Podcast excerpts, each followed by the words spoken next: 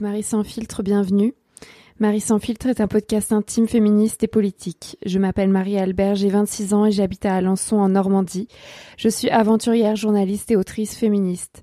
Je me définis toujours comme une femme cisgenre, pansexuelle, dépressive, blanche, jeune, mince et athée. Dans ce podcast, je raconte mes expériences intimes, je construis mon personnage public, je déconstruis le patriarcat. Et aujourd'hui, je te raconte mes aventures dans le fabuleux monde de l'édition. Je me rappelle très bien quand j'ai commencé à écrire. Euh, je devais avoir 12 ans. Je devais être en sixième. Euh, ma mère m'a mis un journal entre mes mains et m'a dit euh, Bah, t'as qu'à écrire un journal intime. Moi, quand j'avais ton âge, j'écrivais un journal intime. Alors, j'ai pris le journal et j'ai commencé à écrire mon journal intime. Et depuis, genre, j'ai écrit des dizaines et des dizaines de journaux intimes et je les ai mis tous dans ma commode rose qui est dans ma chambre chez mes parents dans ma chambre chez mes parents. Et euh, je ne les ai jamais relus mes journaux intimes parce que vraiment, je pense que ça serait une expérience inconfortable. Mais je sais qu'un jour, j'en m'en servirai pour faire un truc, mais pour l'instant, c'est des journaux intimes. Et jusqu'ici, j'ai 26 ans, je continue à écrire des journaux intimes, genre tous les jours. J'écris un peu, enfin, j'essaye, euh, avec des périodes où je le fais pas. Et du coup, euh, je me suis, je me suis jamais dit que j'ai, enfin, je me suis pas dit tout de suite que j'allais écrire des livres parce que pour moi c'était hors de portée. Et je me suis toujours dit que j'avais pas d'imagination genre que vraiment euh, moi ce que j'écris c'est la réalité. Donc euh, je peux pas écrire un livre je peux pas écrire un roman puisque quand j'étais petite je lisais que des romans. Je savais pas qu'on pouvait écrire des trucs sur des trucs vrais. Et je savais pas que les romans des fois ça a inspiré de trucs vrais. Et du coup euh, je me suis dit bah non je vais devenir journaliste et comme ça je pourrais écrire sur des choses vraies puis après, j'ai grandi, puis voilà, j'ai grandi, j'ai grandi, et au bout d'un moment, je me suis dit, bah, en fait, il y a ce qui s'appelle l'autofiction. On peut écrire des romans à partir d'expériences vécues, et puis on peut écrire aussi des essais, des trucs vrais, des témoignages. Et, euh, et voilà, après, il a fallu quand même qu'il se passe des trucs dans ma vie pour que je me dise euh, que tel sujet serait intéressant à écrire, et que je pourrais vraiment apporter quelque chose de nouveau qui n'a pas déjà été écrit avant. Et donc j'ai décidé d'écrire un roman, puisque c'est le thème d'aujourd'hui. Mon premier roman qui s'appelle La puissance, j'ai décidé de l'écrire en 2018. Donc ça fait trois ans. Euh, j'étais euh, donc, euh, si tu as écouté tous les épisodes en 2018, j'étais journaliste à l'agence France Presse à Paris. Et donc cette année-là, j'ai été agressée sexuellement. Enfin, j'ai subi une tentative de viol. J'ai quitté mon mec, donc j'ai eu une rupture. J'ai fait une dépression. J'ai été harcelée dans la rue et j'ai été harcelée euh, sexuellement au travail. Donc après, j'ai décidé de, sur un coup de tête, de partir, de partir faire le tour du globe en cargo. J'insiste, il faut écouter l'épisode 7 qui s'appelle Je fais le tour du globe en cargo. Et je me suis dit, sur le cargo, je vais écrire un roman qui va s'appeler La puissance. C'était très évident dès le début. Un roman féministe pour raconter en fait d'où vient mon féminisme, d'où est-ce que je viens et euh, pourquoi j'en viens à devoir faire un tour du globe en cargo pour échapper à ma vie insupportable. Vraiment, ma vie était insupportable. Donc euh, j'avais plein de privilèges et pourtant ma vie était insupportable. Et donc je suis partie faire euh, le tour du globe, ça m'a coûté deux bras. Et, et sur le cargo, je n'avais pas internet, j'avais rien à faire, j'étais passagère, donc j'ai écrit un roman qui s'appelle La puissance. Enfin, j'ai écrit le premier jet en fait, puisque euh, euh, je prenais des notes tous les jours sur ce qui se passait sur le cargo, sur ce qui s'était passé avant, sur ce que je voulais mettre dans le roman, sur euh, voilà ma construction féministe, ma déconstruction et mes traumas en fait un peu mouliner tous ces traumas pour en faire quelque chose de puissant, quelque chose d'émancipateur et pour euh, se servir de ce prétexte du tour du globe en cargo où j'étais toute seule comme femme entourée de marins pour leur dire d'aller tous faire se faire foutre et pour euh, devenir euh, moi-même et devenir puissante et heureuse blablabla. Moi je te, après je te laisserai lire le roman pour savoir si ça se passe comme ça à la fin. Et du coup l'action en fait du roman se passe vraiment sur le cargo mais je fais plein d'ellipses pour raconter ce qui s'est fait avant etc. Et je maintiens que c'est un roman, même si c'est tiré de, de la réalité, parce que tu peux reconnaître aucun personnage et parce que euh, c'est écrit. Donc forcément, c'est ma réalité, c'est mes histoires et une personne qui qui euh, qui euh, une personne extérieure à moi, une personne qui a partagé ma vie à un moment donné ne se reconnaîtrait pas ou reconnaîtrait pas l'histoire forcément dans le roman. Donc j'étais j'étais très contente d'écrire ce livre. Je me suis pas projetée plus loin. Et quand je suis revenue de mon tour du globe en cargo, j'avais genre trois carnets remplis de de notes et c'était vraiment, vraiment un premier jet. Enfin, c'était vraiment pas du tout organisé. Donc, j'ai décidé en 2019, parce que j'ai fait le tour du globe en 2019, j'ai décidé ensuite de partir euh, chez ma grand-mère euh, paternelle à La Crouzette. C'est un petit bled euh, dans le Tarn, près de Castres. Et donc, l'été 2019, les deux mois juillet et août, j'ai passé chez ma grand-mère à La Crouzette. Bon, ma grand-mère a la, la maladie d'Alzheimer et elle était plus chez elle parce qu'elle elle ne pouvait plus vivre seule. Du coup, elle vivait en maison de retraite, mais en attendant qu'on vende la maison ou qu'on loue la maison, on a mes cousins se sont installés dans une partie de la maison et moi je me suis installée dans une autre partie de la maison pour euh, écrire mon livre. Et du coup, j'ai passé l'été 2019 à la Crouzette. Euh, si tu veux savoir le highlight de l'été 2019, je te conseille d'écouter l'épisode 23 qui s'appelle Mon histoire d'amour finit mal puisque j'ai passé l'été à écrire un roman. Donc je peux te dire que au milieu j'ai pété un cap tellement j'avais envie de baiser et de voir des gens. Du coup, je suis allée faire la fête dans un bled et euh, à côté de la Crouzette. Et j'ai rencontré un mec et c'était à la fois magnifique et un enfer. Donc voilà, j'ai raconté cette expérience, cette histoire d'amour qui finit mal dans l'épisode 23 qui s'appelle Mon histoire d'amour finit mal. Voilà, donc si tu veux euh, l'écouter, ça peut te faire un petit truc léger. Euh, là, je reviens dans le roman, donc j'ai passé l'été à l'écrire, donc j'écris, je me levais assez tard, moi je dors la nuit je dors 12 heures par nuit et donc je me je me j'écrivais genre 5 heures par jour ce qui me semble euh, énorme. Et donc j'écrivais sur mon ordi à partir des notes que j'avais prises et j'écris en fait au début je me suis dit bon OK je faire un truc chronologique. Je vais écrire euh... en fait dans l'ordre de ce qui s'est passé sur le cargo en mettant ces ellipses temporelles de, de mes traumas précédents et tout et après, euh, quand j'ai fait cette première, euh, ce, ces premières versions, je me suis dit non, mais c'est chiant le truc chronologique, tu vois, c'est hyper classique. Enfin, c'est même pas une histoire que ce soit classique, c'était juste ça correspondait pas à mon truc, à la puissance. Et du coup, je me suis dit non, en fait, je vais faire par thème tu vois, je vais faire un truc un peu plus euh, original. Donc je vais faire genre euh, partie 1 euh, vraiment sur la dépression, la souffrance intérieure. Tu rentres dans le dur et puis après partie 2 sur les relations avec les hommes, après partie 3 sur mon rapport à mon corps, la nourriture, après partie 4 sur la masturbation. Enfin, je te dis n'importe quoi, je te dis dans le désordre mais voilà, et à la fin voilà sur la puissance et tout. Donc en fait à chaque chaque chapitre en fait, dans chaque chapitre, il se passe euh, les quatre mois du voyage en cargo. Et donc à chaque, à chaque, début de chapitre, tu reviens en fait au premier cargo. Donc c'est un petit peu compliqué à comprendre. Je crois pas que les édi les, les éditeuries sont tout à fait compris à chaque fois. Mais, euh, mais je pense qu'on peut clarifier le truc euh, au moment de l'édition pour que les gens comprennent. Mais en fait, peu importe, c'est c'est pas la chronologie qui est importante, c'est bien sûr ce que j'écris et ce qui se passe dedans.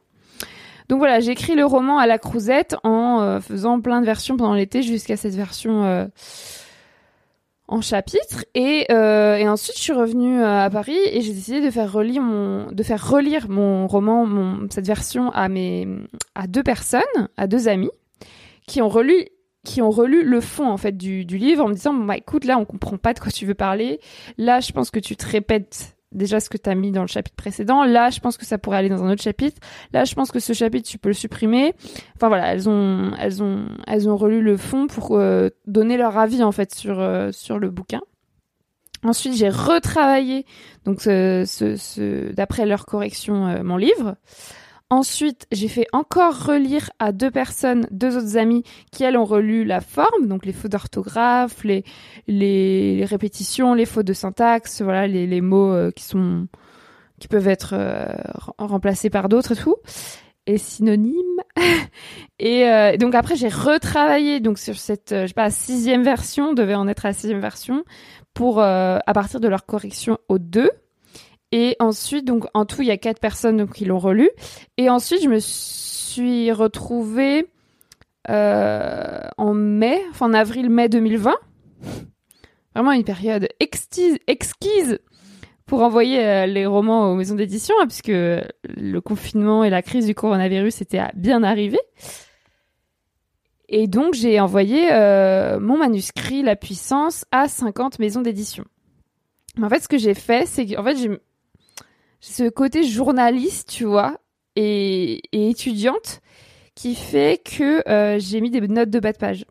Mais en fait, mon, truc, déjà, en entrée du livre, t'avais genre des descriptions des cargos, genre combien de mètres ils font, quel nom ils ont, enfin, pas quel nom ils ont, mais genre à quoi ils ressemblaient, genre une carte de mon voyage, genre euh, un avant-propos pour me situer comme je me situe dans mes podcasts, genre je suis une femme cisgenre, blablabla.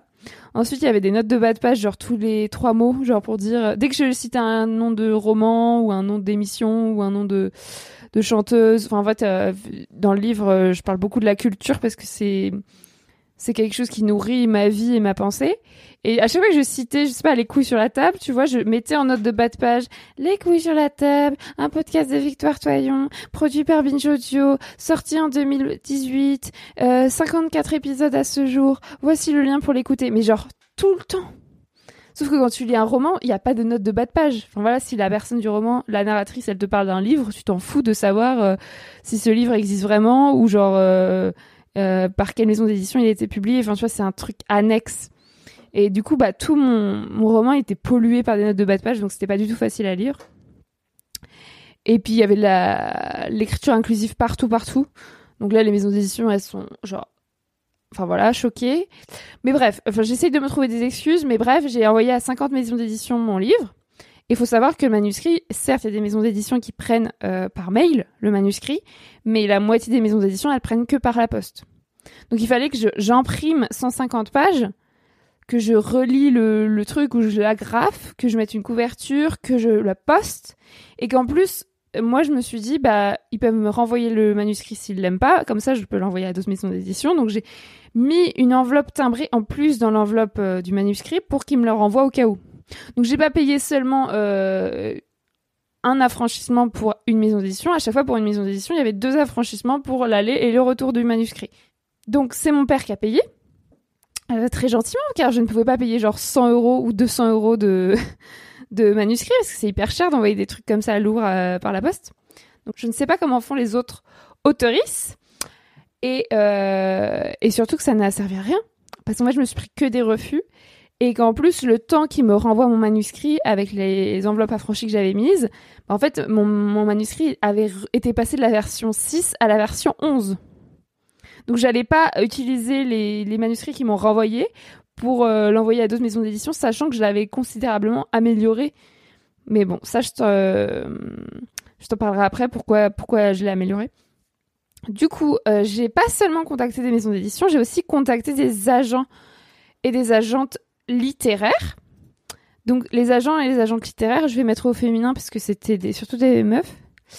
C'est en fait des personnes, ça vient un peu des États-Unis, des agents de stars ou des agents d'acteurs, d'actrices et tout, euh, de musiciens, musiciennes. En gros, c'est des personnes qui repèrent des talents, qui repèrent des livres ou qui, ou qui accompagnent des personnes déjà euh, repérées euh, pour négocier les contrats.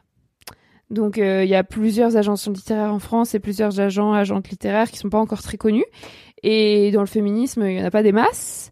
Et du coup, qui euh, peuvent euh, peuvent me permettre de toucher d'autres maisons d'édition, d'envoyer le, le, manuscrit à la bonne personne dans la bonne maison d'édition, de pousser le manuscrit, qui ont des contacts privilégiés qui après surtout peuvent négocier un meilleur contrat d'édition avec des meilleurs droits d'auteurisme parce que c'est ça, j'en parlerai aussi après, qui pêche, bien entendu, c'est les droits d'auteurisme. Donc j'ai contacté des agents littéraires parce que moi je me suis dit, bah, de toute façon des livres, je vais en écrire plusieurs, donc j'aimerais bien être accompagnée euh, pendant toute ma carrière. Euh, voilà, j'ai vu très grand, toujours aussi modeste, et du coup, euh, je me suis pris que des refus, pareil. Donc des agents, agents littéraires qui me disaient, euh, non, je prends pas des primo romanciers, romancières, donc des gens qui écrivent euh, pour la première fois. Non, votre truc ne nous convient pas. Et il y en a une qui m'avait dit que c'était intéressant et qui l'a fait relire à des potes à elle et elle, finalement elle a dit non. Mais elle m'a dit mais continue à chercher, je pense que ça peut plaire à quelqu'un. Ok, merci. Et ensuite, euh, j'ai pensé à l'auto-édition. Je me suis dit, bah en fait, euh, là, je tente les maisons d'édition, mais je sais très bien que c'est difficile, donc je vais sans doute l'auto-éditer, que ce soit sur Librinova où il y a plein de plateformes tu payes genre rien ou une euh, ou enfin je pense que c'est un peu payant je devrais payer genre un forfait pour la mise en page ou la distribution ou quoi mais en fait c'est juste un PDF ou un e-pub genre un, livre numérique qui est en ligne et qui permet aux gens qui le souhaitent de l'acheter Et comme ça, je récupère euh, la plupart des droits d'auteurisme, quoi. C'est vraiment plus avantageux et surtout, j'ai personne qui passe après moi. En fait, c'est ma version du livre qui est publiée. Mais l'auto-édition, ça correspond plutôt à des personnes qui ont une, audience énorme euh, ou qui ont beaucoup d'expérience parce que parce éditer un livre, le mettre en page, faire une couverture, faire la promo, c'est plusieurs boulots en fait. Moi, je peux pas. Enfin, si je fais ça, ça va être forcément assez médiocre et je vais en vendre genre 100 et encore grand maximum, je vais en vendre 50. Et voilà. Donc je me suis dit l'auto-édition, tu vois, c'est un peu la dernière solution. Donc je me suis dit, bah, en décembre 2020, enfin à Noël 2020, si j'ai pas de, proposition d'éditorice, euh, je passerai à l'auto-édition. Et euh, voilà. Sauf qu'entre temps, euh, j'ai fait le Survivor Tour, donc le Tour de France à pied contre les violences sexistes. Le Survivor Tour, c'est un projet sur plusieurs années, donc j'ai lancé le 1er juillet 2020 et j'ai marché trois mois. Donc pareil, tu peux écouter les épisodes 17, 18, 19, 20 et même le 16. Ouais, 16, 17, 18, 19, 20 et 21. Il y a 1, 2, 3, 4, 5, 6 épisodes qui parlent du Survivor Tour dans ce podcast. Donc t'en as peut-être déjà écouter certains et si ce n'est pas le fait et que ça t'intéresse, tu peux les écouter. Mais sache que je vais reprendre mon Survivor Tour l'été prochain, donc de toute façon ça va être un Tour de France à pied sur plusieurs années. Du coup j'ai fait ça et le fait que ce soit un Tour de France à pied, que je sois euh, seule, femme, que je dorme dans la forêt, que j'en fasse une arme politique pour dire euh, j'en ai marre de me faire euh, d'être harcelée par des mecs dans la forêt, j'en ai marre de qu'on me dise que c'est dangereux et tout.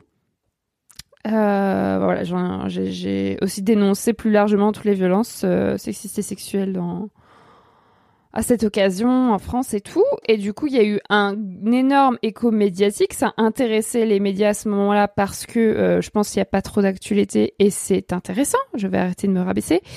Et du coup, euh, j'ai j'ai fait pas mal de passages dans la presse. Du coup, j'ai été repérée à cette occasion-là par une agente littéraire qui euh, que je n'avais pas connu avant, qui, ne me connaissait pas et qui m'a envoyé un message en septembre, en octobre je crois, pour me demander si si j'avais déjà écrit quelque chose, enfin plutôt si je pensais écrire des choses parce qu'elle avait vu mes blogs et elle trouvait que j'écrivais bien nani, nanana et que j'avais des choses à dire. Du coup, elle m'a demandé si j'écrivais des livres ou si ça m'intéressait d'en écrire. Et donc là, je lui dis ah bah vous tombez bien. En fait, là, j'ai déjà écrit un livre et je n'arrive pas à trouver de maison d'édition. Du coup, elle m'a dit ah ben envoyez-moi le le livre, c'est vraiment parfait. Et euh... et du coup, j'ai envoyé le livre et elle a adoré le livre. Elle est tombée amoureuse de du livre et du roman et du et de de moi, de ce que j'écris. Du coup, elle, m'a dit non mais c'est parfait, on va trouver une maison d'édition. Par contre, je sais pourquoi vous aviez pas trouvé de maison d'édition avant, c'est votre histoire de mise en page, de notes de bas de page, d'écriture inclusive. Tu vois, elle m'a, elle m'a un peu ouvert les yeux sur la forme qui peut euh, dérouter euh, pas mal de maisons d'édition. Du coup, on a enlevé tout ça, tous les trucs superficiels. On a, on a un peu caché l'écriture inclusive, genre on n'a pas supprimé l'écriture inclusive, mais genre on en a, on a remplacé par d'autres mots ou on a on a repoussé l'écriture inclusive plus loin dans le livre. Du coup, euh, c'est toujours écrit en écriture inclusive, mais il n'y a pas des mots d'écriture inclusive euh, en écriture inclusive tous les trois, trois lignes. Du coup, ça ne choque, ça choque, à mon avis, moins les, les, bien que mon agent dit, que ça continue à les choquer. Mais bon, moi, je vais pas supprimer l'écriture inclusive juste pour leurs beaux yeux, euh, sachant que je pense que c'est l'avenir, voire le passé et le présent. Et donc, elle a commencé à chercher une maison d'édition pour moi. Elle a contacté des maisons d'édition, certaines que j'avais déjà contactées, mais elle s'est adressée à la bonne personne qui est susceptible d'aimer ce genre de livre, euh, qui est vraiment, je le répète, féministe. Enfin, j'ai pas encore dit, mais qui est vraiment féministe radical, où je parle vraiment beaucoup de sexe, avec des termes très crus, où je passe beaucoup de temps à ressasser les mêmes choses. Et ça fait partie du, du processus, quoi et, euh, et qui est très égocentré, vraiment très très égocentré. Mais bon, en même temps, je pense qu'il y a plein de romans qui sont centrés sur euh, le narrateur ou la narratrice, je vois pas le problème. Et du coup, elle a commencé à contacter des maisons d'édition. Et il y a une maison d'édition notamment qui a, enfin une éditrice dans une maison d'édition qui a adoré. Et par contre, il fallait la faire lire mon livre à sa supérieure hiérarchique, c'est-à-dire à la chef de la maison d'édition, à la patronne, parce que dans cette maison d'édition, il faut avoir l'aval euh, de, la chef. Donc la chef doit lire le livre et dire oui ou non. Et donc là, on attend sa réponse depuis un mois et demi, donc je pense que c'est mort. Mais, euh, mais j'ai eu des gros, gros espoirs à ce moment-là. Et puis sinon, les autres, euh, ils, nous ont, ils nous ont jetés parce que ça leur plaisait pas. Du coup, voilà, le principe de l'agent littéraire, je te l'ai déjà dit tout à l'heure, c'est qu'elle prend un pourcentage sur les droits d'auteurisme. Si je suis publiée, mais là, le, le, le travail qu'on a fait ensemble euh, de correction et d'amélioration du texte, et le travail qu'elle fait de son côté pour euh, écrire en maison d'édition, parce que moi je fais rien, et pour les relancer, les appeler, les re-re-relancer, ce qu'elle fait en ce moment, euh, là, euh, elle est pas payée en fait. C'est si je suis publiée qu'elle va toucher quelque chose. Donc c'est vraiment un pari, et elle fait ça avec plein d'auteuristes, ça fait pas que ça avec moi bien sûr. Et, euh, et voilà. Et du coup là, euh, moi je suis un peu saoulée parce qu'elle m'avait donné beaucoup d'espoir euh, et elle, elle avait beaucoup d'espoir. Et du coup, bon après il y a aussi la période économique. Je pense que ça ne facilite pas parce que toutes les sorties de bouquins ont été retardées et tout. Euh, et donc il y a rien qui se concrétise et elle m'a dit qu'elle m'a demandé de lui laisser jusqu'au 15 février parce que je lui dis mais non mais euh, du coup on fait quoi si ça marche pas? On se donne jusqu'à quelle date et tout? Et elle m'a dit non mais laisse-moi jusqu'au 15 février. Donc jusqu'au 15 février voilà elle fait euh, ses recherches et moi après euh, bah on verra quoi si on essaye d'autres trucs ou ou si je l'auto-édite ça se passera plutôt comme ça. Mais mais moi j'ai en fait j'ai en fait la puissance, je trouve que c'est un livre important. Je trouve qu'il y a des choses qui sont écrites, que j'ai écrites dedans qui, que j'ai jamais trouvé ailleurs dans aucun autre livre. Donc je pense que c'est important qu'il existe le livre pour que, en plus j'en parle depuis tellement longtemps aux, aux gens qui me suivent. Donc euh, donc c'est important pour moi qu'il existe quelque part, qu'on puisse l'acheter, qu'on puisse euh, le lire. Mais voilà, je sais très bien que ce sera pas un carton et que ça va pas me faire de moi une, une, une écrivaine célèbre. Et, et je m'en fiche, je veux juste qu'il existe quelque part. Et du coup, euh, j'ai envie de passer au suivant. Enfin voilà, j'ai plein de projets de livres et ça c'est juste un prétexte, tu vois, c'est genre juste le début, genre c'est mon livre un petit peu euh, perso, genre vraiment qui me qui m'a aidé à me construire quoi en tant qu'adulte. Donc voilà, je, je, je, pense aussi que la crise euh, actuelle euh, a ralenti ce processus. Mais bon, dans tous les cas, euh, en général, les personnes qui arrivent à faire publier leurs livres, elles en ont déjà écrit quatre ou cinq avant, en fait. Hein, les premiers romans sont en réalité les quatrième ou cinquième livres écrits par, écrits par leur euh, autorice. Donc, euh, c'est hyper rare de, du premier coup euh, faire publier son roman quand on n'est pas connu, quand on n'est personne, quand on n'a pas de réseau. Enfin, je veux dire, c'est faudrait vraiment écrire un truc euh... parce qu'en fait, ce qui est dur, c'est qu'il faut écrire un truc euh, nouveau, original, parce qu'il faut que la maison d'édition ait envie de publier ce truc qui n'existe pas avant. Mais en même temps, faut pas que ce soit trop radical, trop trop trop fou, parce que ils veulent quand même que ça se vende, quoi. Ils veulent pas faire des paris trop risqués. Donc c'est hyper difficile de de tomber sur le la bonne auditorice la bonne éditorice, je vais y arriver, et, euh, et de et de faire son trou. Enfin, je, enfin, je trouve ça hyper dur. Et du coup, quand j'étais sur le cargo, j'ai, écouté beaucoup de podcasts j'ai, j'ai écouté un épisode de podcast euh, qui s'appelle Écrire condamne-t-il à la pauvreté? C'est euh, du podcast Splash qui euh, explore euh, les, les, questions économiques.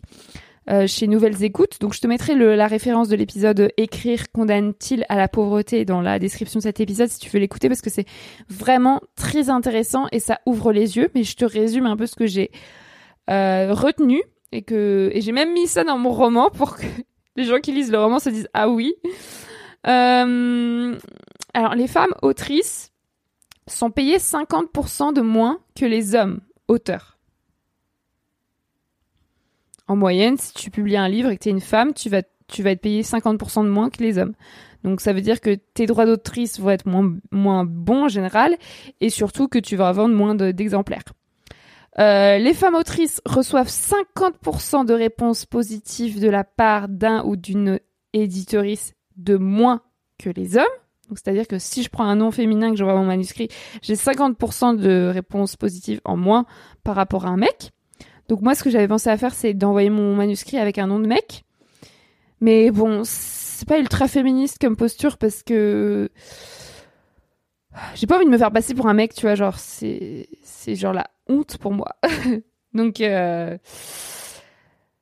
Mais voilà, je vais finir par faire ça en fait, parce que je suis sûre que si j'avais envoyé mon manuscrit avec un nom de mec, tu aurais peut-être des, des éditoristes qui m'auraient dit Ah, mais c'est fou, vous arrivez à vous mettre dans la peau d'une femme, on croirait vraiment que le personnage est réel, c'est vraiment hyper euh, ambitieux, novateur, blablabla. Alors que là, vu que je suis une femme qui écrit le bouquin, les gens se disent juste Ah non, mais c'est juste une meuf qui délire, une, une féminazie qui délire sur sa vie de, de bourge sur son cargo, tu vois. Donc voilà, c'est pas, je pense que c'est pas, notre travail est pas aussi, aussi pris, autant pris au sérieux, en fait, que les mecs. Après, j'ai aussi appris que seuls 2% des autoristes vivent de leur plume, donc 2% euh, des gens qui écrivent des livres peuvent vivre que de ça, euh, toucher un salaire décent. Donc 2%, ça, voilà. Et les droits d'auteur et droits d'autrice plafonnent à 15% du prix de vente du livre. Donc en fait, euh, si un livre se vend à 20 euros, je vais toucher, mettons, 10%. Ça va jusqu'à 15%, mais ça c'est pour les gens qui ont bien négocié, qui sont déjà hyper célèbres. Donc on va dire 10%, c'est déjà très bien. Ça va faire 2 euros sur les, sur les 20 euros du livre. Mais en général, c'est moins que 10%, c'est genre 5, 8%. Donc il faudrait vendre vraiment beaucoup, beaucoup, beaucoup d'exemplaires pour, euh, pour gagner un salaire, ne serait-ce que sur un ou deux mois, quoi. Enfin, gagner, je sais pas, 2000 euros euh, sur, sur un ou deux mois, euh, bah, il faudrait vendre 2000, 4000 exemplaires. Je sais pas, je suis nulle en maths.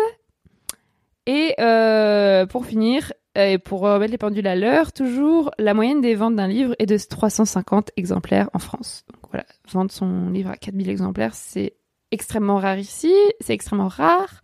Et la plupart des livres, enfin la moyenne, c'est 350 exemplaires. C'est-à-dire que c'est pas la plupart des livres se vendent à 300 exemplaires, 350 exemplaires, c'est que, euh, enfin voilà, c'est une moyenne. Donc il y en a qui en vendent beaucoup moins, il y en a qui en vendent beaucoup plus.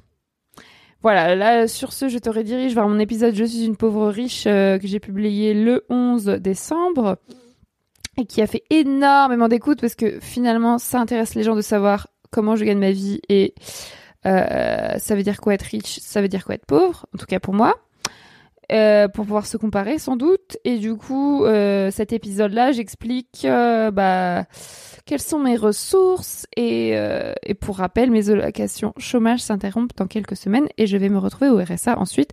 Mais j'ai une famille très riche et j'ai beaucoup d'économies. Donc voilà, faut écouter l'épisode Je suis une pauvre riche pour savoir les détails de ma situation, mais clairement, je suis au courant que mon livre ne me fera pas gagner d'argent quand même j'arrive à le publier, que ce soit en maison d'édition ou en auto-édition. Euh, que même mon deuxième ou mon troisième livre ne me fera pas gagner d'argent non plus. Donc je suis très euh, très enfin lucide. Je suis très lucide. Mais euh, les gens qui écrivent des livres généralement c'est pas pour gagner de l'argent, c'est parce que c'est une passion. Et donc on estime en France qu'un métier passion n'a pas besoin d'être rémunéré. je suis également journalistes pigistes et les médias considèrent qu'il n'y a pas besoin de rémunérer correctement les journalistes pigistes puisque de toute façon c'est des gens qui sont libres, qui font des sujets passionnants et qui sont très heureux le matin de pouvoir travailler euh, à l'heure qu'ils veulent, à l'heure qu'ils et elles veulent et sur des sujets euh, personnels. Alors que quand t'es pigiste, euh, voilà, on, on gagne 3 francs 6 sous et qu'à un moment donné, il faut payer, faut payer un loyer, quoi. Donc voilà, aujourd'hui j'en suis euh, au point euh, de me dire que hum, je ne vais pas être publiée par une maison d'édition. Je suis plutôt un naturel pessimiste, mais je trouve que c'est réaliste et que je vais sûrement être euh, moto-édité, donc je vais... J'essaierai de le faire avant l'été, mais ça va être compliqué parce que c'est du boulot, je pense. Mais voilà, j'aimerais bien, en fait, j'aimerais bien vraiment finir la puissance qu'il existe quelque part. En plus, quand je le lis, je peux plus trop l'améliorer, je peux plus trop travailler dessus parce que j'ai changé depuis et j'arrive plus à me projeter comment j'étais dans quel état d'esprit quand je l'ai écrit. Du coup, je je voilà, je, suis une autre personne. C'était il y a quand même deux ans.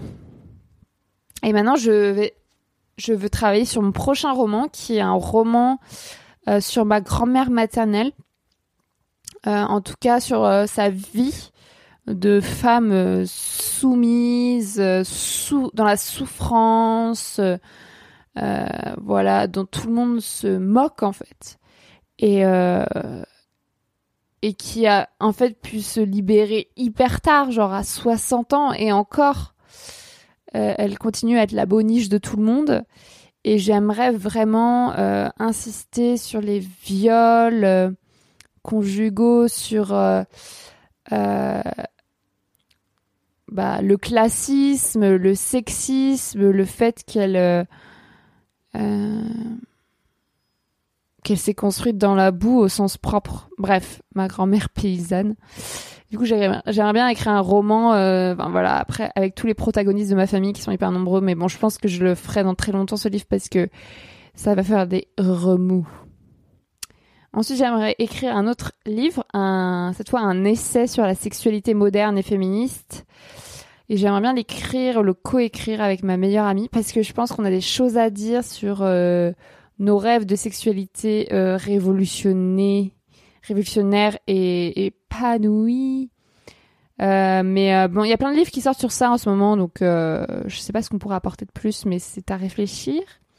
J'aimerais bien aussi écrire un livre enquête sur l'industrie nucléaire, euh, tiré des révolutions, tiré des révélations de ma mère, puisqu'elle travaille dans dans le nucléaire et elle a découvert des graves manquements et des mensonges d'État et enfin il se passe des choses de dingue en fait dans le nucléaire que tout le monde euh, euh, s'échine à, à, à, terre. Et donc j'aimerais bien écrire un truc avec, avec elle euh, sur ça. Et j'aimerais bien aussi écrire un polar sur la vengeance d'une femme violée qui tue son mec violeur et qui se retrouve en tôle, en prison et qui fait la révolution féministe et lesbienne en prison. Euh, bon, après, c'est hyper classique, hein, la vengeance de la femme violée, mais euh, j'adore. Avec des, des, vraiment des détails hyper sordides. Enfin, pas du viol, mais je veux dire de comment elle tue le mec. Et elle le torture, tu sais, genre hyper cathartique. Et puis, j'aimerais aussi écrire un essai sociologique sur la culture de viol et l'idée qu'il faut coucher pour réussir. On en parle à la fois tellement souvent et à la fois on a l'impression que ça n'existe plus, genre on entend rarement la phrase elle a couché pour réussir, mais pourtant euh, il suffit de tendre l'oreille pour euh, la percevoir de temps en temps cette phrase. Et j'ai vraiment envie d'explorer en fait les représentations euh, d'un côté de du, travail du sexe, de se dire je vais faire du sexe pour obtenir un avantage physique ou financier, et de l'autre côté le viol patronal, le viol patronal, enfin je sais pas comment ça s'appelle, mais le fait d'être violé par euh, son patron euh, et d'être vu comme la salope ou la pute euh, du service ou, du ou du patron et, et tout le monde croit qu'on a qu'on a obtenu une promotion grâce à, à cette relation alors qu'en fait c'était un viol. Voilà, ça m'intéresse en fait de de décrire sur la culture du viol que je trouve tellement ancrée qu'il faudrait. Euh, enfin, il n'y a pas énormément de livres dessus et euh, je pense qu'il en faut d'autres. Et voilà, c'était euh, tout ce que je voulais dire aujourd'hui. Et toi, est-ce que tu veux écrire? Est-ce que tu as déjà écrit un ou plusieurs livres? Je suis sûre que oui, pour certains et certaines d'entre vous. Parce que plus j'écris, plus je me rends compte qu'il y a des tas de gens qui écrivent autour de moi. Et quelle est ton expérience avec les maisons d'édition si elle existe? Est-ce que tu penses euh, qu'écrire condamne à la pauvreté? Voilà, je te, je t'invite vraiment à m'écrire pour qu'on partage ça et hum, qu'on monte un collectif d'écrivaines pauvres et d'écrivains pauvres. Euh, pas pauvres du coup, mais en lutte. Je pense que ça existe déjà, mais euh, enfin je sais que ça existe, mais voilà, j'aimerais bien euh, connaître ton expérience et ta vision, donc tu peux m'écrire. C'est vraiment euh, important, je pense, de partager nos expériences, sans blague. Et euh, voilà, si tu veux soutenir Marie sans filtre, mets-lui 5 étoiles sur ton application de podcast préférée. Je sais que tu ne l'as pas encore fait, donc euh, je, je, redemanderai jusqu'à ce que tu le fasses. Et si tu le fais, tu peux m'envoyer un message en me disant Je te dis, j'ai laissé 5 étoiles et j'ai mis un commentaire, donc maintenant arrête de me saouler. Et puis, euh, tu peux partager cet épisode ou tes épisodes préférés avec tes proches. Ça, je sais que vous le faites. Et n'oubliez pas de me taguer sur les réseaux sociaux, les réseaux sociaux à ce moment-là. Ce serait cool. Et mon pseudo, voilà, c'est Marie-Albert FR sur Facebook, Twitter et Instagram. Tu peux aussi participer à ma cagnotte Tipeee pour financer ce podcast et mon autre podcast Sologamy d'ailleurs. J'ai mis le lien de la cagnotte dans la description de cet épisode comme toujours je viens de lancer ma newsletter. Ah. Ma newsletter qui s'appelle Le personnel et politique. Waouh, quelle originalité. Et euh, c'est une newsletter à 1 euro par mois. Et oui, ça marche. Il suffit de t'inscrire sur mon Tipeee pour la recevoir. Euh, du coup, ça donne un avantage. Tu vois, avant, tu donnais à ma cagnotte, mais tu n'avais aucun avantage. Bah, maintenant, tu vas recevoir une newsletter régulière ou irrégulière. Et euh, j'y raconte pas du tout les mêmes histoires que dans mon podcast. C'est une lettre intime et politique sur mon quotidien d'aventurière, journaliste et autrice féministe. 16 personnes ont déjà reçu le premier numéro. Donc je compte sur toi pour t'inscrire, ce qui te permettra de lire mes aventures et de soutenir le podcast et tous mes autres projets. Sans toi, le podcast Marie sans filtre n'existe pas.